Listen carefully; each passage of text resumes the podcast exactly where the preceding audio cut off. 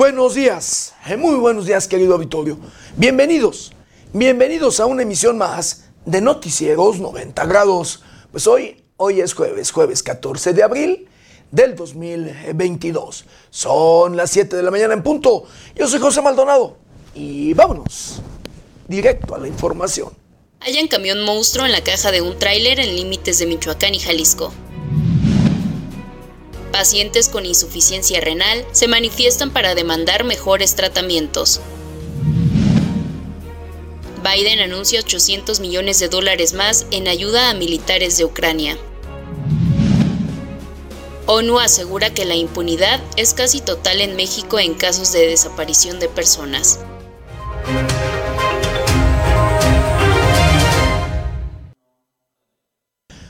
Bienvenidos, bienvenidos a una emisión más de Noticieros 90 grados. Pues sí, hoy, hoy ya es jueves, jueves ya 14 de abril de este 2022. 14 días de este, el cuarto mes de este año difícil, de este año complicado, de este año preocupante. Difícil, complicado y preocupante en todos, pero en todos los sentidos. Llámesele en temas financieros, en temas sociales, en temas de política, en temas de educación y por supuesto en temas sanitarios, con este problema, con este problema de salud, con este problema de este enemigo mundial y silencioso. Sí, me refiero a este coronavirus, el SARS-CoV-2, mejor conocido como la COVID-19.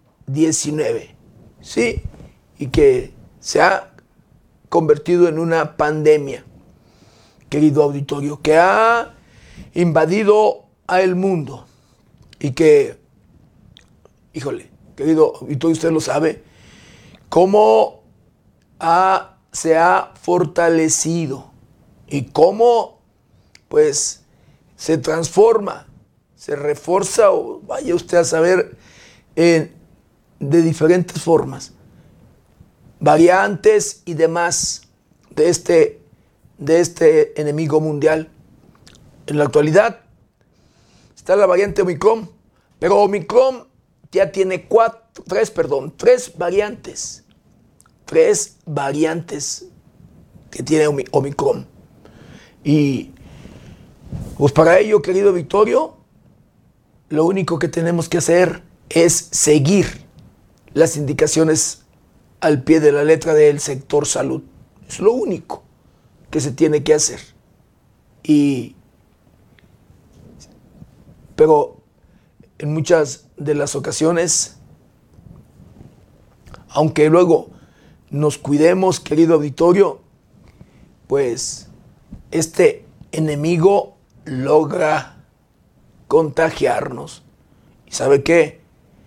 El problema de esto es que afecta a nuestros bolsillos, afecta a la economía serio, porque depende de cómo lo trate, depende mucho del sistema inmunológico eh, de cada quien. Si cuenta con un sistema inmunológico reforzado, este enemigo no es tan agresivo, pero de lo contrario, lo llega a tratar mal, muy mal, al grado de llevarlo, de mandarlo al hospital. Y allí, ahí es, querido auditorio, donde el dinero luego no alcanza, donde lamentablemente, pues, las finanzas se complican. Pero bueno, es cuestión de cuidarnos, cuidarnos nada más y seguir las indicaciones del sector salud al pie de la letra. Y no, por supuesto, no confiarnos. Para este tema hay antídotos, hay vacunas, hay esfuerzos por parte de científicos y gobiernos de todo el mundo. Pero donde no, no vemos que se haga nada y que de igual manera yo le llamo se ha convertido en una pandemia, en un cáncer, una pandemia o cáncer que no se quiere combatir es el tema de la corrupción. Este tema que va de la mano con los temas de inseguridad. De verdad, querido auditorio. Allí, en este tema, no vemos que se haga nada. De verdad, querido Vittorio, que en este tema nadie, nadie hace nada. Triste, lamentablemente, pero es una realidad. Y eso porque el tema de la corrupción, híjole, ha enriquecido y enriquece a todos, a todo el mundo, a políticos, funcionarios, gobernantes o como le quiera llamar, autoridades de los diferentes niveles. Sí. Y que luego se adquieren compromisos desde tiempos electorales. Los compromisos, de verdad, que se hacen desde que hay una aspiración política, desde que hay ¿sí? el interés en querer llegar a ocupar un puesto de elección popular. Llámesele presidente municipal, diputado local, diputado federal, senador, gobernador, como lo que quiera. Desde tiempos electorales comienzan los acercamientos, por un lado, de los propios aspirantes, de los propios políticos, hacia los líderes delincuenciales que tienen el control en sus comunidades, municipios o distritos. De verdad. Y allí, luego de acuerdos, pues estos financian las campañas y hacen proselitismo, por supuesto, a favor de con quien ya hicieron acuerdos. Obligan a la gente a votar por ellos, por sus aspirantes. Y allí, allí comienzan los compromisos. Una vez que ya ganan la elección, una vez que ya ocupan el puesto de elección popular, tienen que corresponder, tienen que cumplir, tienen de verdad que, que quedar bien con quien les apoyó. Y lo único que tienen que hacer luego es hacerse de la vista ciega y de oídos sordos. Así, así como usted lo escucha. O, y en muchos de los casos, los propios grupos delincuenciales piden, escuche usted, puestos, piden espacios en un gabinete, en una administración. Y así es como constantemente vemos que los grupos delincuenciales cada día se empoderan más, porque tienen alianzas, compromisos con políticos. Y por supuesto, las autoridades y demás, y demás funcionarios que luego se involucran con este tipo de, de grupos, de grupos delincuenciales. Así que el tema de la corrupción va de la mano con la inseguridad. Mire, ¿cuántos grupos criminales usted luego conoce o sabe que operan? ¿Cuántos grupos delincuenciales? Y que todos llevan a cabo las mismas prácticas delictivas. Todos. Algunos comienzan para quitarle el control a quien lo tiene luego, diciendo que no, ellos no se dedican a delinquir, a secuestrar, a extorsionar, a quitarle lo que usted con mucho esfuerzo y sacrificio consigue. Y comienzan, que viendo y apoyando a sus habitantes, a los, lugar, a los lugareños o demás.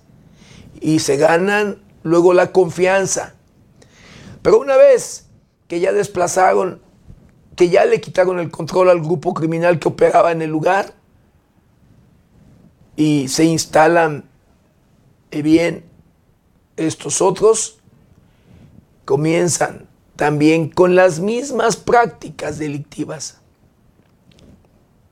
Mire, recordemos cuando fundan la familia michoacana, que la encabezó, sí, eh, el Chayo, Nazario Moreno, mejor conocido como el Chayo, que lo encabezó la Tuta, que lo encabezó Jesús Méndez, alias el Chango Méndez, Quique Plancarte, entre otros, querido auditorio.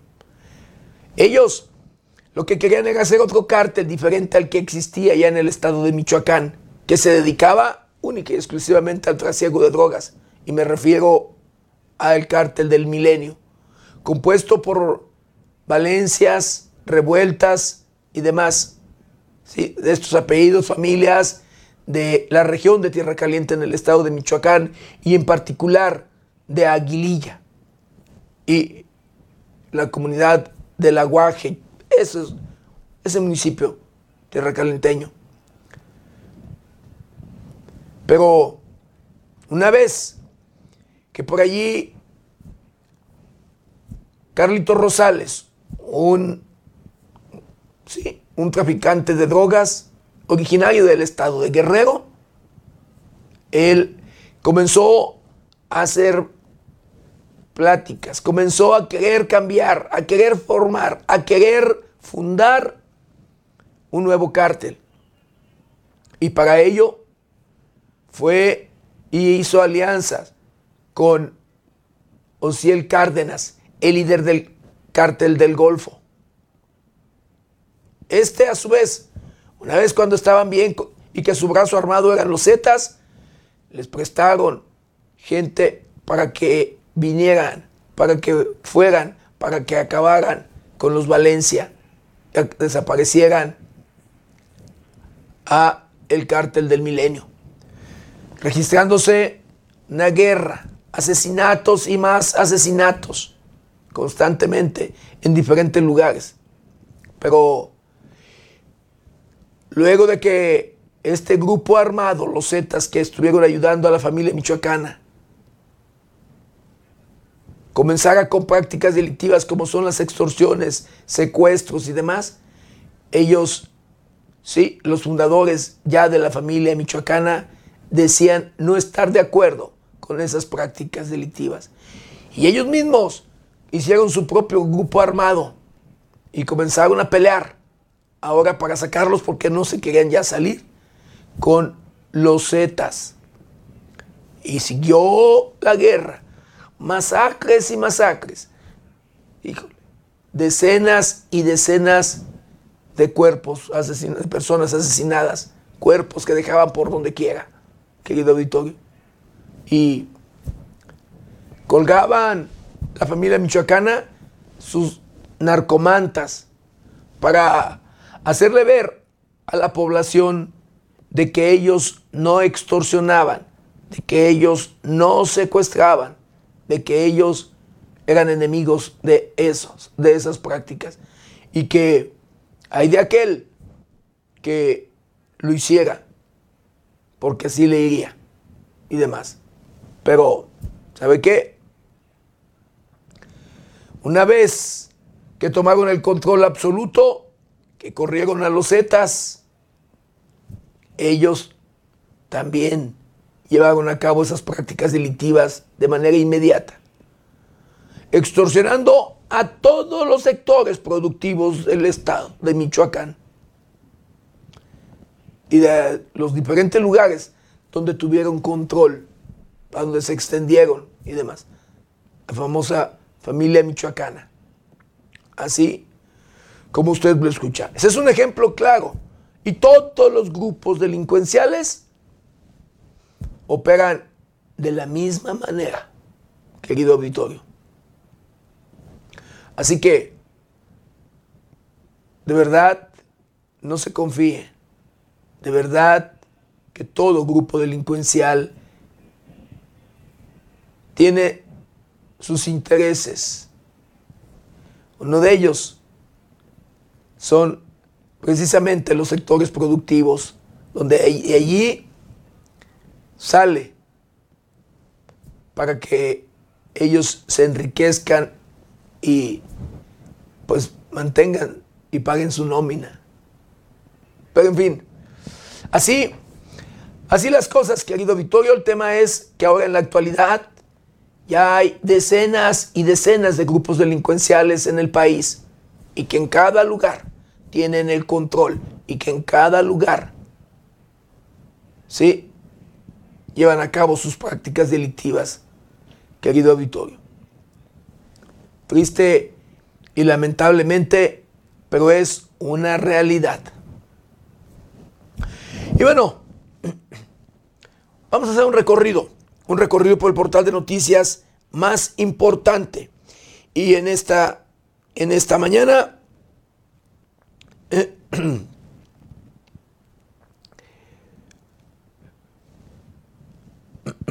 de hecho, le quiero comentar, le quiero mandar un saludo muy especial antes de continuar, querido auditorio, a un gran amigo, a un gran periodista. Y me refiero a Miguel García Tinoco por mandarle un abrazo muy fraternal, nuestra solidaridad, nuestras condolencias por el sensible fallecimiento de su señora madre el día de ayer. Le mando un abrazo muy fraternal a él y a toda su familia, luego de que, repito, muere su madre, la señora María Timotea Tinoco Hernández. Y ya de lleno, de lleno con información, el alcalde de Zitácuaro, Michoacán, Toño Ixtláhuac, anuncia rehabilitación de la clínica y servicios médicos integrales en toma de agua. Unidades de igualdad sustantiva instalan Secretaría de Bienestar y DIF en Michoacán. Realizan trabajo interinstitucional para garantizar derechos de mujeres privadas de la libertad en el estado de Michoacán. Secuestran presuntamente a elementos de la Secretaría de Seguridad Pública de Guanajuato tras balacera a vivienda en Celaya, Guanajuato. Muere pistolero en balacera con policías. Esto en Tangancícuaro, Michoacán. Coepris realiza 282 verificaciones de establecimientos con venta de pescado y mariscos. Ejecutan a un hombre a bordo de un automóvil en Celaya, Guanajuato.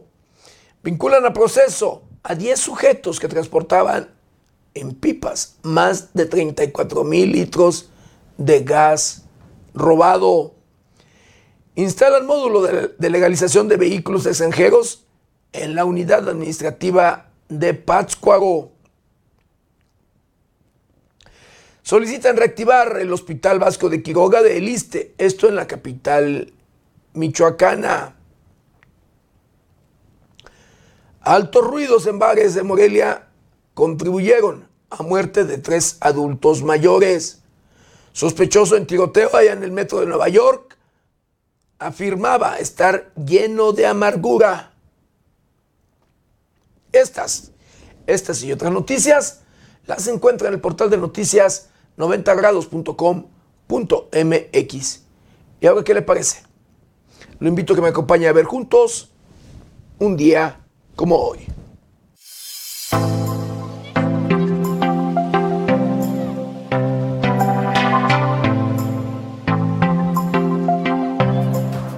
Un día como hoy, 14 de abril, pero del año de 1823, se expide el decreto que define la forma del escudo nacional conforme al usado por los defensores de la independencia de México. El Día Mundial de las Américas se celebra el 14 de abril y tiene como objetivo dar a conocer la soberanía así como la unión existente entre las repúblicas americanas de forma voluntaria dentro de una comunidad continental para alcanzar la paz y la solidaridad de los pueblos. El 14 de abril se conmemora la enfermedad de Chagas. En 1909 fue diagnosticada la primera paciente con esta enfermedad. Se trataba de una niña brasileña llamada Berenice Suárez de Moura, que fue tratada por el doctor Carlos Ribeiro Justino Chagas, de ahí el nombre de la afección. El Chagas es una enfermedad tropical que se transmite por un insecto y que sin tratamiento puede provocar graves afecciones cardíacas y digestivas e incluso la muerte.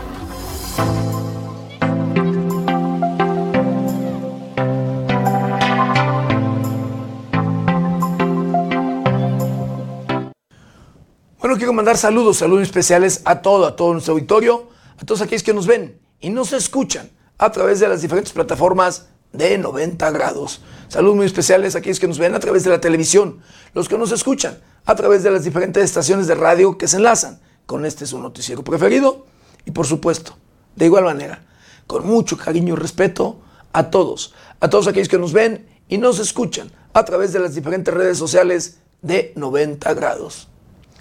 Espero de verdad, querido Vittorio, su comprensión.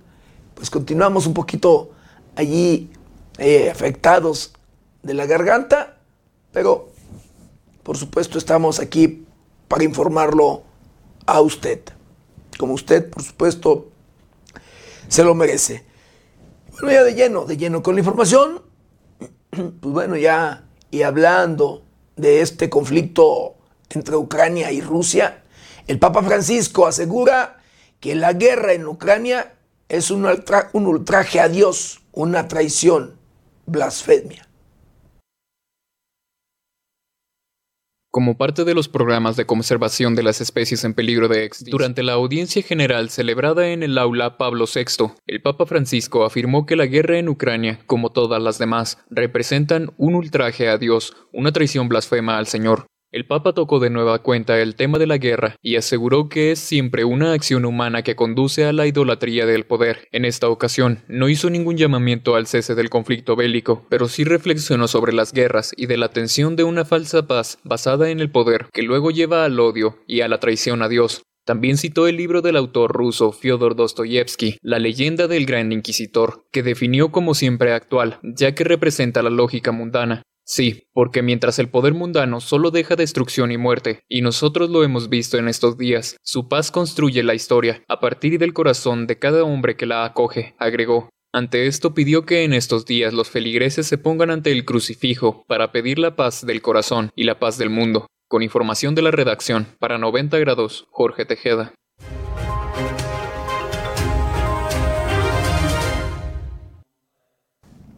Y hablando precisamente de este conflicto, el presidente de los Estados Unidos anuncia 800 millones de dólares para ¿sí? ayudar militarmente a Ucrania.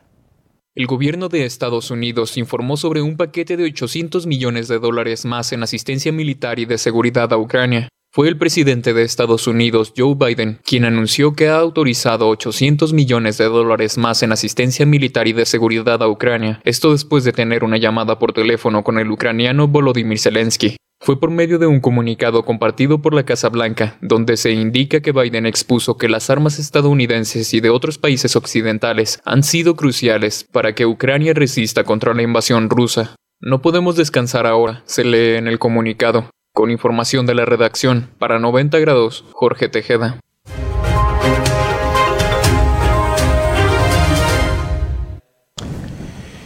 Y escuche usted, hablando de otro tema y en nuestro país, querido auditorio, un tema que preocupa a nivel mundial, la Organización sí, de Naciones Unidas asegura que la impunidad es casi total en nuestro país, en México. Esto en casos de desaparición desaparición de personas.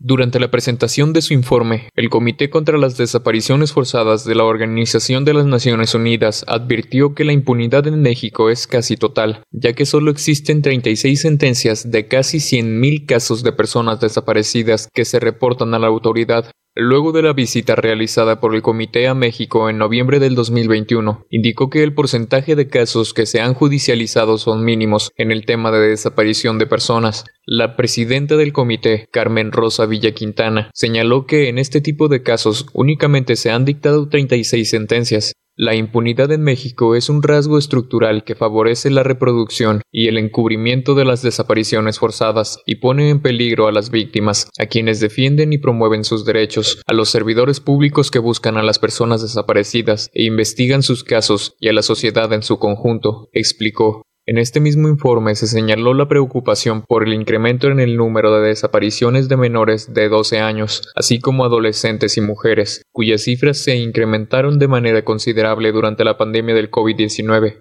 Además, señaló que los servidores públicos y el crimen organizado son los principales responsables del incremento en el número de desapariciones forzadas en México. Por esta razón pidió a las autoridades de México tomar acciones inmediatas para crear una política nacional para prevenir este tipo de delitos. Con información de la redacción, para 90 grados, Jorge Tejeda.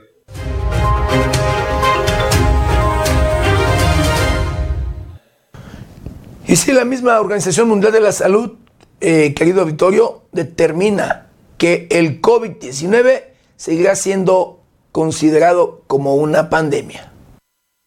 La Organización Mundial de la Salud dio a conocer que se seguirá manteniendo la propagación del COVID-19 como una pandemia o una emergencia sanitaria internacional, lo que quiere decir que se continuará percibiendo como una amenaza para los sistemas de salud a nivel global. Ante esto, la Organización Mundial de la Salud informó que continuará analizando catalogar al COVID-19 como una enfermedad endémica para un futuro, por lo que el virus representaría un riesgo mayor en determinadas épocas del año, esta semana el Comité de Emergencias del RSI se reunió y acordó por unanimidad que la pandemia sigue siendo una emergencia de salud pública. Agradecí su consejo y estoy de acuerdo en que lejos de ser el momento de bajar la guardia, este es el momento de trabajar aún más para salvar vidas. Se lee en la página de la Organización Mundial de la Salud.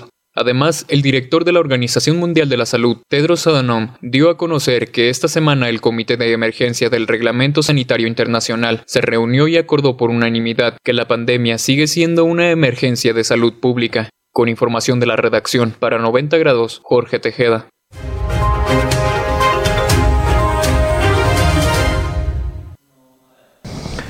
Bueno, y el presidente de la República, sí, de nuestro país, querido doctor Andrés Manuel López Obrador, asegura que vacunas que tiene el gobierno no se pueden usar en niños. Durante su conferencia, el presidente Andrés Manuel López Obrador detalló que las vacunas contra el COVID-19 que tiene el gobierno de México no pueden ser utilizadas en niños. El presidente detalló que las vacunas anti-COVID que actualmente tiene el gobierno mexicano no pueden ser utilizadas en niños, por lo que aseguró que ya se encuentran en negociaciones para que suministren vacunas pediátricas. Expuso que se encuentran en pláticas para que el lote pendiente que tiene el mecanismo COVAX sea de vacunas para niños. Se habló que tenemos pagado por adelantado un lote de vacunas del mecanismo COVAX de la ONU. Estamos solicitando vacunas para los niños porque no se pueden utilizar estas vacunas que tenemos si no son de algunas marcas autorizadas para empezar la vacunación para los niños, indicó en la mañanera. Con información de la redacción, para 90 grados, Jorge Tejeda.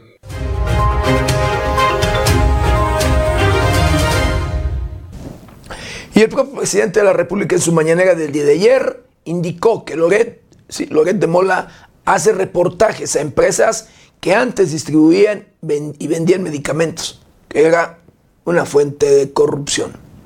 Que Loret de Mola informe sobre el departamento en Estados Unidos, sobre el departamento que adquirió en 24 millones de pesos aquí en la Ciudad de México y sobre todo del terreno y la mansión de Valle de Bravo en casi cuatro hectáreas.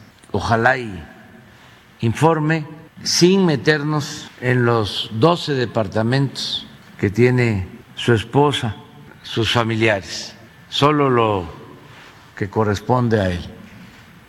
Esos tres bienes que pues eh, se estima valen más de 200 millones de pesos. Es muchísimo dinero.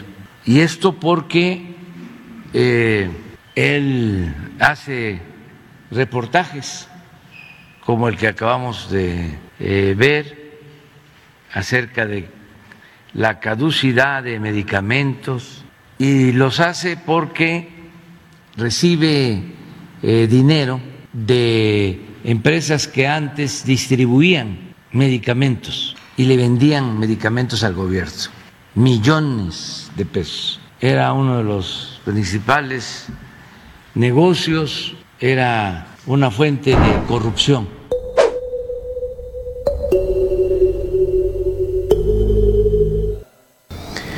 Bueno, y hablando de este tema que se registró en la Cámara de Diputados, querido Victoria, en el Congreso de la Unión, donde pues, una diputada michoacana eh, pasó hasta su curul y allí tuvo sentado a un cabildero italiano interesados en el tema de la reforma energética, ¿sí? O eléctrica en este caso. El presidente de la República, Andrés Manuel López Obrador, expuso al cabildero italiano en la Cámara de Diputados de forma descarada, dice, se metió y se sentó en una curul.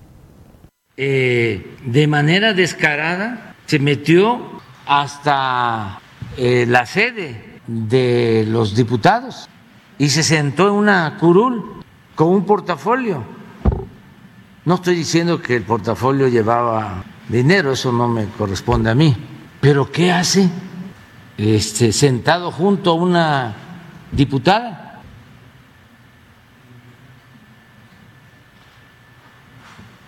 Y se demostró que el señor es italiano y que trabaja para una empresa extranjera que tiene negocios en la industria eléctrica del país.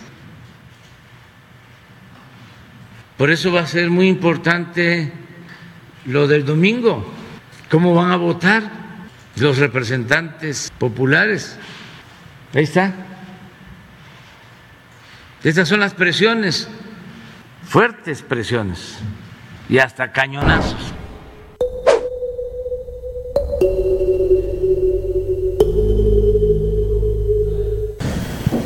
Sí, el propio Andrés Manuel López Obrador señala que este domingo los diputados se deben, deben de decidir por Ibarola y en él o el uso del...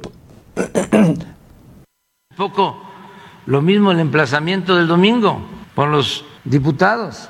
Esta ancheta está muy angosta, no hay para dónde hacerse. Estás con Iberdrola y con estos, ¿cómo se llama? N, en él, o con otras empresas extranjeras de otros países, o estás con los mexicanos, con los consumidores mexicanos, que son los que van a padecer si no se modifica la ley eléctrica. ¿Por qué se padece? Porque pues a Iberdrola no le importa aumentar el precio de la luz, no tienen una dimensión social como cualquier empresa y más ellos que han demostrado ser muy voraces, lo que buscan es el lucro. Y eso es lo que está pasando en España, está pasando en Europa. Entonces no queremos que eso suceda en el país, que no aumente el precio de la luz, pero son muchos los intereses.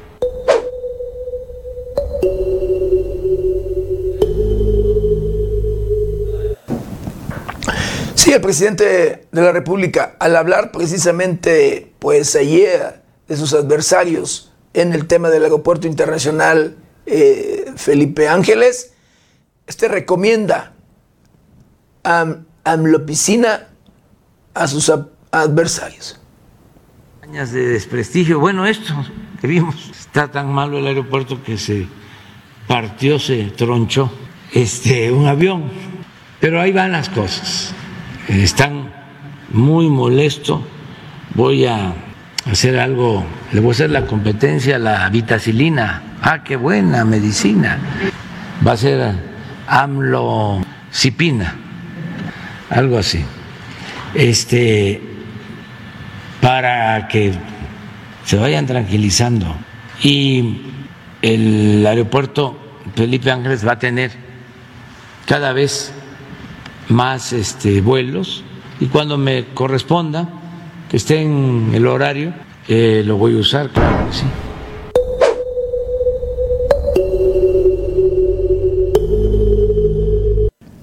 Bueno, hablando en otro tema ya turístico y de temporada con esta Semana Santa, querido auditorio, y que uno de los zoológicos más completos en todos los sentidos eh, del país es el zoológico de Morelia, la capital del estado de Michoacán. Este zoológico pues, busca mejorar el albergue de los jaguares. Como parte de los programas de conservación de las especies en peligro de extinción catalogadas en la norma 059, Semarnat 2010, el Parque Zoológico Benito Juárez busca crear un nuevo albergue para los jaguares y reforzar las acciones de preservación. El jaguar es uno de los felinos más grandes del mundo. La caza y la destrucción de sus hábitats naturales son las principales amenazas a las que se enfrentan estos ejemplares. Por ello, el zoológico de Morelia mantiene el reforzamiento de trabajos que permitan conservar la especie, señaló el director del parque, Julio César Medina Ávila.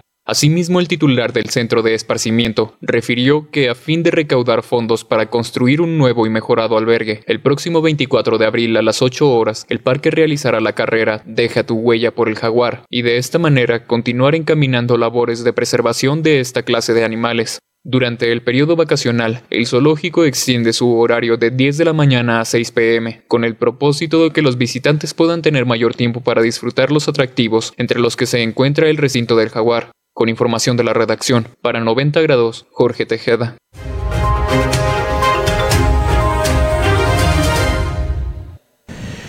Bueno, y Elon Musk, querido Victorio, es demandado por accionistas de Twitter.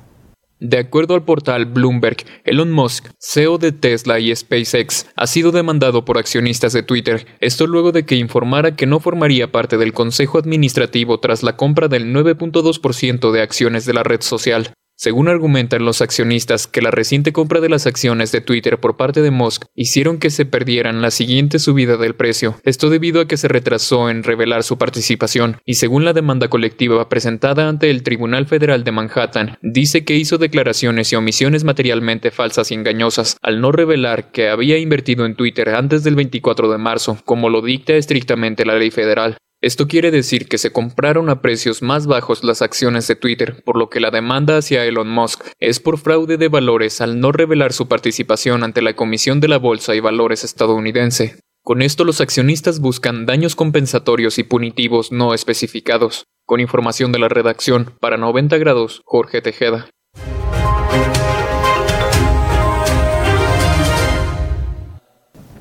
Bueno, y en Morelia, la capital del estado de Michoacán, luego de los temas de inseguridad que se viven y que el incremento en los homicidios, híjole, no paga, el propio comisionado de la policía en la capital del estado anuncia cierre total de Avenida Madero o propone y 150 efectivos para resguardar el centro histórico. La Comisión de Seguridad de Morelia anunció que dispondrá de 150 efectivos para llevar a cabo el operativo de Semana Santa con la finalidad de resguardar el centro histórico de la ciudad, en donde se efectuará la procesión del silencio. Además, se prevé el cierre total de la avenida Madero, informó el comisionado Alejandro González Cusi. Indicó que se dará a conocer los horarios y calles que serán cerradas a la circulación por este evento y además para resguardar la seguridad de los ciudadanos y visitantes. Agregó que se inicia este jueves con la visita de los siete templos y se tratará de que quienes esté interesado en realizar esta visita caminando tengan las condiciones para que lo lleven a cabo. Refirió que están revisando en qué momento se hará el envallado, por lo que harán un encuentro con los organizadores para generar los menores inconvenientes posibles, porque se afecta varios cruces en la avenida Madero. Otro aspecto que también se está atendiendo es el torito de petate y habrá filtros para evitar el ingreso de bebidas alcohólicas, así como un recorrido que se hará en los museos balnearios, donde se estará reforzando la presencia de los elementos sin descuidar la ciudad con la operación policial debida. Para 90 grados América Juárez Navarro.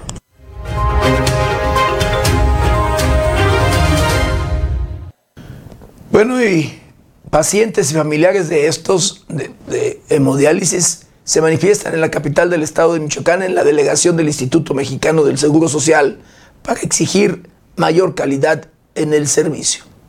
Pacientes con insuficiencia renal se manifestaron para exigir mayor calidad en el servicio de la hemodiálisis que se les brinda. Aseguraron que el tratamiento es deficiente e incluso se pone en riesgo su vida. Fue en las instalaciones de la delegación del Instituto Mexicano de Seguro Social en Morelia, donde los derechohabientes del IMSS arribaron junto con sus familias para tratar de sostener una reunión con la titular de la institución de salud en Michoacán y demandar que revisen las condiciones del espacio donde se les atiende a los pacientes. Tras la manifestación se estableció un operativo de seguridad ante una protesta que no rebasaba la presencia de 15 manifestantes. Con información de Amanda Bautista Rodríguez, para 90 grados, Jorge Tejeda.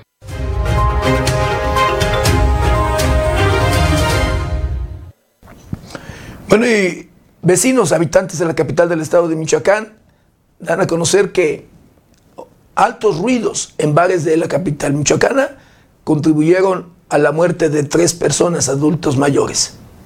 Siguen sin ser regulados los altos decibeles en bares de la ciudad, principalmente en el centro histórico, denunció la regidora del PRD en el Ayuntamiento de Morelia, Minerva Bautista, quien señaló que a consecuencia de estos, el estrés que generan y el impacto en el deterioro de su salud, tres adultos mayores han perdido la vida. La regidora del Sol Azteca sostuvo que tres adultos mayores fueron sometidos al estrés, lo que agudizó sus afecciones cardíacas y disminuyeron su calidad de vida, por lo que perdieron la vida. Dijo que ciudadanos han denunciado que el estado de salud de estas personas empeoró a partir de la presencia de estos lugares cerca de sus viviendas, el sometimiento a los altos decibeles que les impiden dormir, así como la enfermedad que padecían, aceleraron su muerte.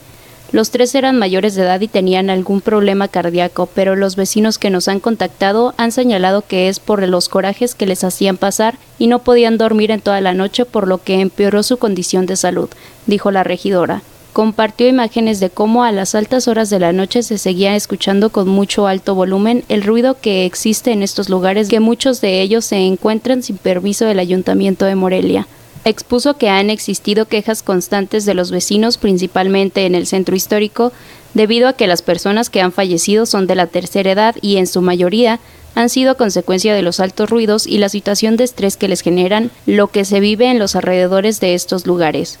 Con información de América Juárez Navarro para 90 grados, Jade Hernández.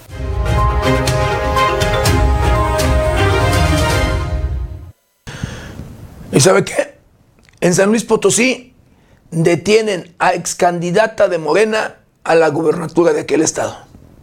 Sin detallar cuáles son los delitos que se le imputan, la Fiscalía General del Estado de San Luis Potosí, a través de su policía de investigación, informaron la detención de la ex candidata de Movimiento de Regeneración Nacional Morena a la gubernatura de San Luis Potosí, Mónica Rangel Martínez. La detención fue realizada en el Estado de México en coordinación con la Fiscalía Mexiquense, gracias a un convenio de colaboración entre ambas instituciones. Por medio de un comunicado, la Fiscalía de San Luis Potosí informó que también se detuvo a otras dos personas en Nuevo León, quienes estarían relacionadas con los mismos delitos que se le imputan a la ex candidata de Morena a la gubernatura de San Luis Potosí. Tampoco detalló la Fiscalía de San Luis Potosí los delitos que se le imputan a estas otras dos personas relacionadas con la también exsecretaria de Salud en el Estado.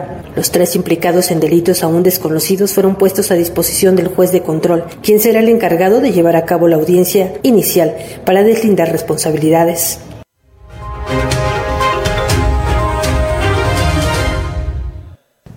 Pero los problemas también se ven en el deporte. Los problemas de lavado de dinero, de delincuencia, sí, también también luego en el deporte. Joaquín Velázquez, auxiliar de Reynoso, director técnico del Cruz Azul, es detenido. Este, la empresa lo separa de su cargo, lo corre.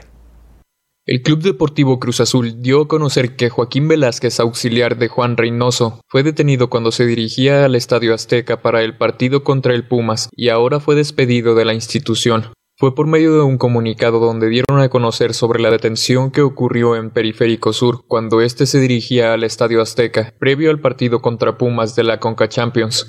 Alrededor de las 19 horas, Joaquín Velázquez Elvira, asistente técnico de Juan Reynoso Guzmán, entrenador de nuestro equipo de la Primera División Profesional, fue detenido por autoridades competentes. Se lee en el comunicado aseguraron que esta derivó de un proceso judicial iniciado en su contra en 2018 y del que ni la directiva de la máquina ni quienes encabezan los consejos de administración y de vigilancia de la cooperativa tenían conocimiento, por lo que decidieron retirarlo de sus funciones como asistente técnico del Club Deportivo Cruz Azul. Además indicaron que se pusieron al servicio de las autoridades para las aclaraciones correspondientes. Con información de la redacción, para 90 grados, Jorge Tejeda.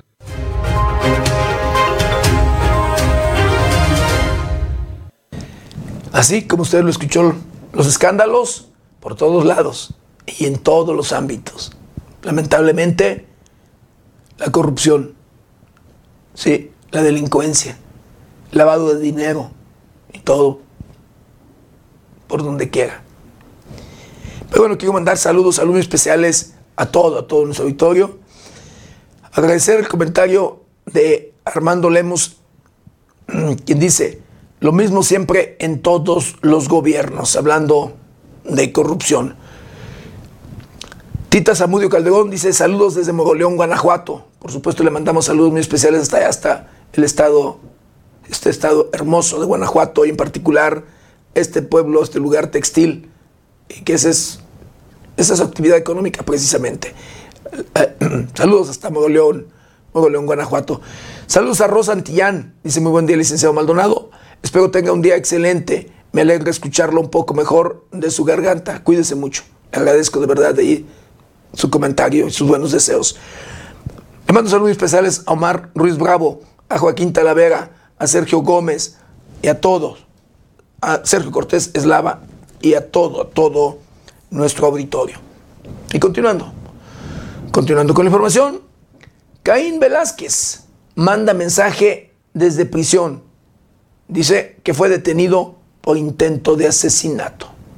El exluchador de la UFC, Caín Velázquez, mandó un mensaje desde la prisión en la que se encuentra en espera de juicio, luego de que fue arrestado por intento de asesinato. En su texto, compartido a través de sus redes sociales, el deportista de 39 años agradeció a todas las personas que le han expresado su apoyo tanto a él como a su familia. Nunca podremos agradecerle lo suficiente, mencionó. Por otro lado, indicó que espera que más personas que fueron dañadas hablen y denuncien a esta persona. Esta historia es compleja y se va desmoronando lentamente mientras hablamos. A las verdaderas víctimas del caso, que Dios les dé la fuerza para salir adelante. Aunque es muy difícil revivir el dolor que te ha sucedido, al decir la verdad, será justicia y comenzará tu propia curación verdadera. Nunca dejaré de ayudar o amar a mi comunidad y a todos ustedes. Gracias por amarme. Se lee en el comunicado. Recordemos que el pasado primero de marzo, Caín Velázquez persiguió con su automóvil por las calles de Santa Clara, California, al que finalmente hirió en una pierna, por lo que tuvo que ser trasladado de urgencia a un hospital. Ayer el peleador fue aprendido por elementos de la policía. Con información de la redacción, reportó para 90 grados Noé Almaguer.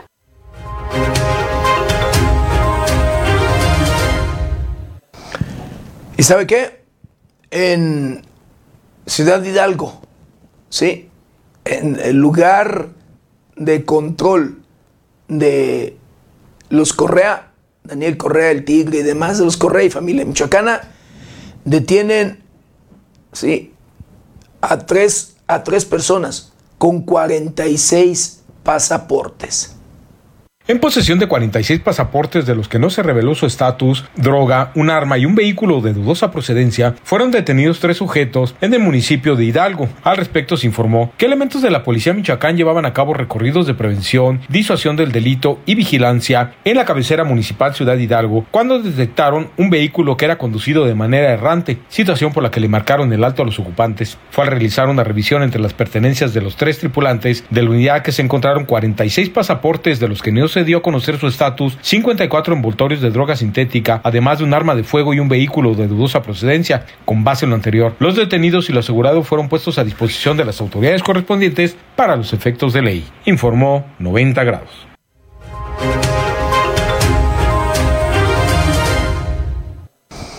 Y en los límites del estado de Michoacán con el estado de Jalisco, localizan un camión abandonado, tráiler abandonado. Pero ¿sabe qué?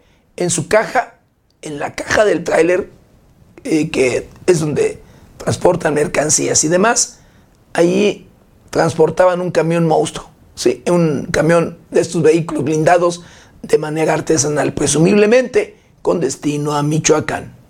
En la caja de un tráiler fue localizado y asegurado un camión blindado de los denominados monstruos, usado por el crimen organizado para enfrentar a sus rivales y al personal de los cuerpos de seguridad pública y fuerzas armadas, ello en el municipio de Jamay, Jalisco, colindante con el estado de Michoacán. El aseguramiento tuvo lugar en el referido municipio, a 20 kilómetros de distancia de los límites de Michoacán, donde personal de la Guardia Nacional detectó un tractocamión en aparente estado de abandono en un predio. Una inspección en la unidad permitió a la autoridad el hallazgo de un camión blindado en la caja de un tráiler, además de varias cajas con alrededor de 2.000 cartuchos para armas de diversos calibres. El vehículo y la munición se atribuyen al cártel Jalisco Nueva Generación. El tractocamión, el vehículo blindado y las municiones fueron aseguradas y puestas a disposición de la autoridad correspondiente para los efectos de ley, informó 90 grados.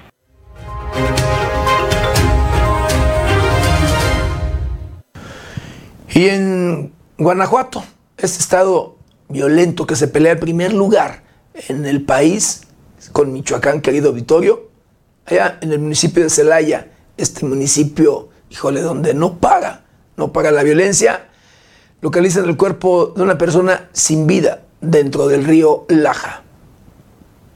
A la altura de la colonia Los Olivos, dentro del río Laja, en el municipio de Celaya, Guanajuato, fue localizado el cuerpo sin vida de una persona con huellas de violencia. Fue a eso de las 8 de la mañana del miércoles que se recibió la llamada a través de la línea de emergencias 911, donde se alertaba de la existencia de un cadáver. Autoridades confirmaron que se encontraba un hombre muerto quien presentaba huellas de violencia y amarrado de las manos, por lo que se acordonó la zona dando parte a la Fiscalía Regional de Celaya. Acto seguido, la unidad especializada de investigación de homicidios llevaron a cabo el levantamiento de los indicios para después dar indicaciones a personal de CEMEFO para el traslado del cuerpo a sus instalaciones en calidad de desconocido, informó 90 grados.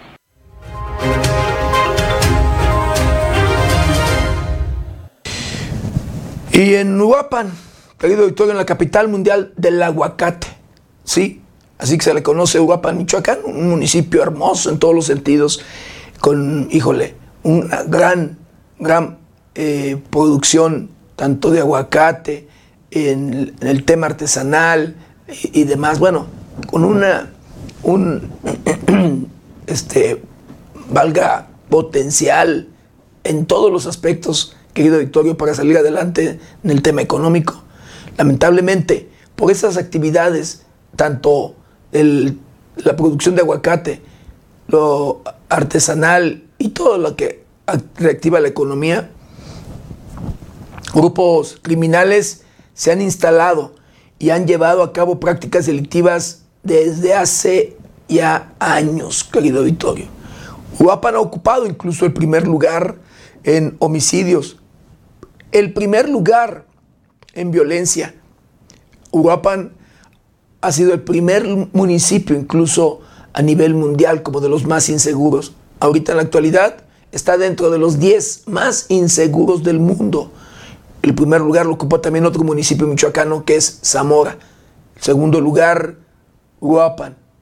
Y así, como usted lo escucha. Pues bueno, allí, en Uruapan, Michoacán, donde constantemente los grupos criminales se pelean el control, donde constantemente sabemos y le informamos de homicidios, secuestros, extorsiones que no pagan, querido Vittorio, detienen, sí, a un presunto responsable de o al presunto responsable del notario, que, un notario público que asesinaron ¿sí? en días pasados. Gonzalo N., quien sería el presunto responsable del homicidio del notario público Ricardo Esparza Cortina, ocurrido el pasado 7 de abril en la ciudad de Uruapan, fue detenido la víspera por personal de la Fiscalía General del Estado. Al respecto se informó que el día en mención, poco después de las 14 horas, el notario público salió de sus oficinas ubicadas en la calle Durango de la colonia Ramón Farías, cuando en un momento determinado se acercó un hombre y accionó un arma de fuego calibre 22 en su contra, causándole la muerte. Tras la agresión, el responsable se dio a la fuga, en tanto se dio aviso a la Fiscalía General por lo que de inmediato se trasladó al lugar el equipo multidisciplinario para realizar las actuaciones respectivas. Durante los actos de investigación se obtuvieron datos objetivos y contundentes que permitieron establecer la identidad del presunto responsable de los hechos, por lo que se solicitó la respectiva orden de aprehensión en contra de Gonzalo N., misma que fue obsequiada por un juez de control y cumplimentada en reclusión. Gonzalo N. fue puesto a disposición del órgano jurisdiccional que resolverá su situación jurídica, informó 90 grados.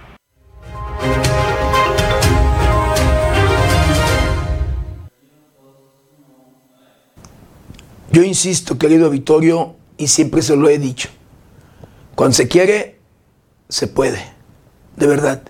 Jamás la delincuencia va a tener mejor infraestructura, ni tecnológica, ni humana, ni de capacitación o entrenamiento, ni por supuesto eh, bélica, armas, vehículos, helicópteros, aviones, toda, toda la infraestructura. Nunca. Y si quiere, si el gobierno quiere, acaba. Y pueden. De verdad que pueden. Desde mi muy personal punto de vista. Pero triste y lamentablemente el tema de la corrupción, pues no lo permite. Eso enriquece a muchos. Y por supuesto, por eso luego no le dan cumplimiento a la ley. Leyes hay para acabar con la corrupción, con los y todos los delitos, de verdad que se cometen día a día. Pero lamentablemente la realidad es otra. Ahí está el ejemplo claro. ¿Cuánto tiempo pasó? Y ya detuvieron a el homicida de este notario público en Uruapan, Michoacán. Y así como ese caso, luego hay otros, muchos casos más. Pero solamente cuando quieren, y yo no sé si les vaya a causar luego mucho ruido, como el caso de la muerte del notario, que luego prefieren, pues, de manera inmediata, pues, allí hacer justicia. Pero en fin. Y hablando, hablando de otro tema, se, se registra un ataque armado en un negocio de tacos, esto en Boulevard Adolfo López Mateos, y sí, en este municipio de los más violentos, allá en el estado de Guanajuato. Fuerte movilización policíaca y de urgencias médicas desató un ataque a balazos en un puesto de tacos ubicado en el Boulevard Adolfo López Mateos, esquina Antonio Plaza. Cerca de las 11.30 de la noche se reportó de personas lesionadas en el citado lugar. Elementos de los tres niveles de gobierno atendieron el reporte en la zona donde les informaron que un hombre fue trasladado a un nosocomio en un vehículo particular, presentando un disparo en la cabeza. El área permaneció resguardada mientras elementos de la Fiscalía Regional realizaron las averiguaciones correspondientes. De acuerdo a versiones, la víctima que se debate entre la vida y la muerte es presuntamente el taquero, información que confirmarán las autoridades en base al procedimiento correspondiente. Con información de la redacción, para 90 grados, Jorge Tejeda.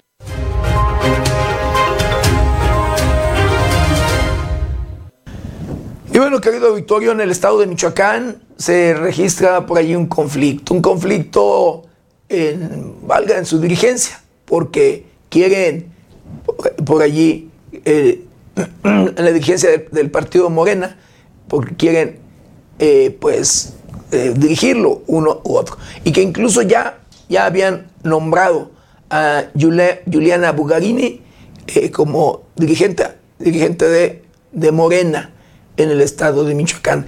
Pero hubo un sector, una parte de, este partido que no estuvo de acuerdo, porque dicen, ella fue gente de Silvano Aureoles Conejo y perredista de reciente, recientes fechas y que incluso gobernó o, formó parte del gabinete de Silvano Aureoles Conejo en su administración y en poco tiempo, en unos años, luego de que comenzara el proceso electoral, se viniera o se fuera a Morena, pues esta ya dirige el partido. Y al registrarse un conflicto, pues nombran en días pasados a otra persona como dirigente, dirigente nacional, también una mujer, sí, a Ana Lilia Guillén, es ex, eh, ex diputada federal y ahora pues ya hay dos, dos dirigentes en Morena, en el estado de Michoacán. Pero el día de antier, por allí, eh, Mario, Mario Delgado, dirigente de, de Morena, reconoce a Juliana Bugarini. El dirigente nacional del partido Morena, Mario Delgado Carrillo, ratificó a Giuliana Bugarini como dirigente del Instituto Político en Michoacán, luego de que la estructura estatal nombró a Ana Lilia Guillén como presidenta del Comité Ejecutivo Estatal. A través de sus redes sociales, Delgado señaló que no es momento de luchas por cargos, además de que restó valor a la elección de Guillén al asegurar que ningún órgano local ha sesionado válidamente para ese efecto. No es momento de confundir ni dividir a la militancia, enfatizó. El dirigente agregó que actualmente Giuliana Bugarini continúa al frente de la dirigencia estatal, siendo la única acreditada por las autoridades electorales locales y nacionales. Cabe señalar que Bugarini ha declarado que no tiene problemas con Guillén, de la misma manera que Guillén hacia Bugarini. Además, la exdiputada federal aseguró que Bugarini es delegada en funciones de presidenta, mientras que ella es presidenta del Comité Ejecutivo Estatal. Con información de Luis Manuel Guevara, reportó para 90 grados Noé Almaguer.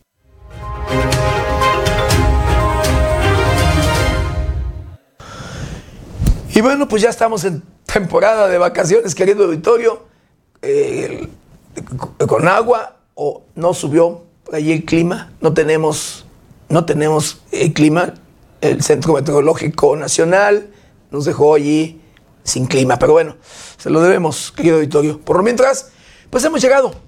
Hemos llegado al final de una emisión más de Noticieros 90 grados. No sin antes quiero agradecerle de verdad infinitamente que nos haya acompañado en este su noticiero preferido. Y por supuesto, agradecerle su comprensión a que pues, estamos todavía un poco, un poco mal de la garganta. Pero aquí estamos y aquí estaremos. Aquí estaremos mañana. Mañana con usted. Sí, yo lo espero de 7 a 8 de la mañana. Y nuestro querido compañero Luis Manuel Guevara en sustitución de Berenice Suárez de 8 a 9 de la noche. Recuerde, lávese las manos constantemente con agua y jabón. Utilice gel antibacterial, cubrebocas, careta de ser posible. Guarde su distancia, cuídese y cuide a los suyos. Que tenga un excelente jueves. Yo soy José Maldonado.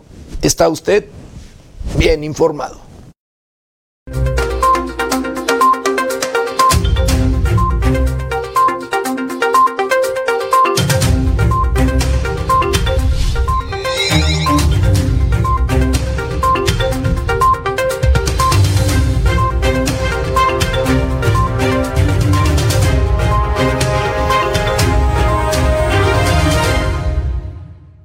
La Agencia Mexicana de Noticias 90 Grados cumple 15 años informando.